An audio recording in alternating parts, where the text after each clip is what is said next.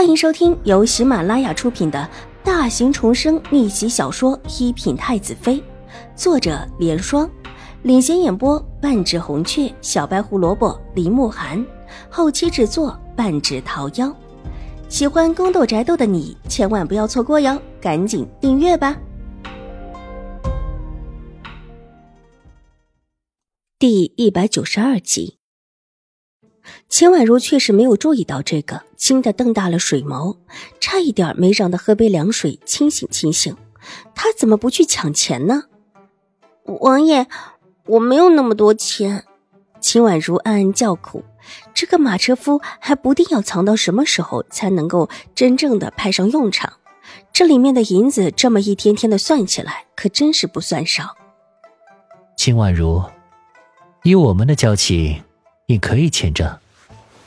楚留臣伸出手指在榻沿敲了两下，满脸的嫌弃。你反正也欠了我不少了，这命都已经是我的了吧？秦婉如咬了咬唇，写多少的欠条啊？就暂时写个一千两吧。楚留臣扬眉浅笑，虽然脸色苍白，但看起来也只是虚弱了一些罢了。瞧着倒是叫人觉得生动。这算起来三年都不止了吧？秦婉如觉得，就算是自己动作再慢，这三年总是不需要的，所以还想讨讨价。怎么？难不成你还想跟本王讨价还价？楚留臣冷哼一声，脸色森冷下来。是，那去外面写。秦婉如屈服了，张了张左右，想起门外的书桌，小心翼翼道：“难不成还想在本王的床上写？”楚留臣淡漠的道，伸手挥了挥，还不快去！秦婉如无奈的退了出来，转过屏风，来到他的桌前，看到乱成一团的书案，觉得自己根本没有地方写字。桌上有纸，但几乎都沾上了墨迹，这个样子别说写字了，就算是挑一张干净的都没用。怎么，觉得没有地方落笔？而后，阴森森的声音，秦婉如吓了一跳，急回头看到楚留臣不知道什么时候站在了自己的身后，背着手，模样清贵不已。除了那张笑得瘆人的脸，看起来就是一个从山水画中走出来的绝美少年。这这怎么写啊？秦婉如硬着头皮，顶着这个渗人的目光，还不滚进来收拾一下！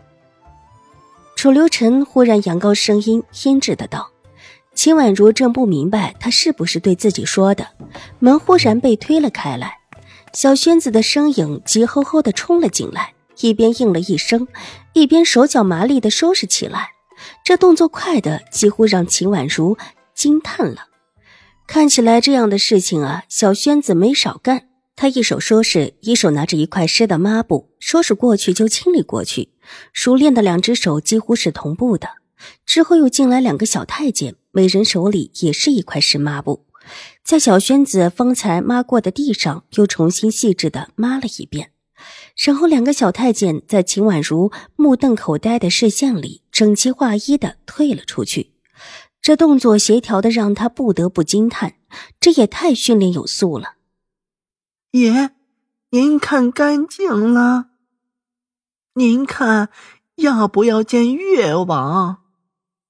不见。楚留臣脸色森冷道：“可，可那是越王，他来看您，总是一番好意，您总得见见吧。”他带的那两个人，以前是不是本王这南宫里的？楚留臣忽然温柔的笑了，笑容干净，不带一丝尘埃，却看得秦婉如心头一阵突突，急低下头。是，是的。小轩子偷偷的看了看自家的爷，不敢不说实话。把楚留月带来，把他带来的那两个人给剁了。本王的这南宫，也不是别人想来就来，想走就能走的。楚留臣的目光一下子又诡谲起来，合着他温柔的不像样的笑容，叫人心底莫名的生出一阵寒意。屋内很安静，安静的几乎没有声音。秦婉如小心翼翼的坐在屏风后面，屏心静气，手里随意的握着一张纸，这还是他方才写的，但没有来得及给楚留臣看。外面就来了脚步声，秦婉如在小轩子的暗示中，急忙的避入里屋。待到进来，才发现自己为什么要躲进来。其实自己应当早早的便离开，这会儿坐在后面走也走不了。外面这是来人了，为什么不说话？怎么，来了本王这南宫，却是连话都不想说了？那又何必在书皇面前表示的很友好？楚留臣低低的咳嗽，打破了外面的一世寂静。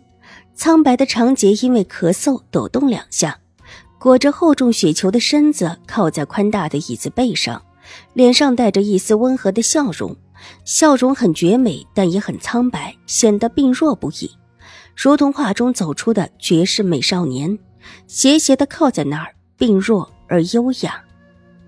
楚留臣，你为什么要这么做？楚留月咬牙切齿的道，在楚留臣对面的椅子上坐下。他向来傲人的冷静，在对上楚留臣的时候，总是控制不住的破裂，手狠狠的握紧，几乎想把拳头招呼到楚留臣那张可恶的脸上。伴随着他的声音，是窗外传来的一声惨叫，尖锐的惨叫声，有着临死之前的绝望惨烈。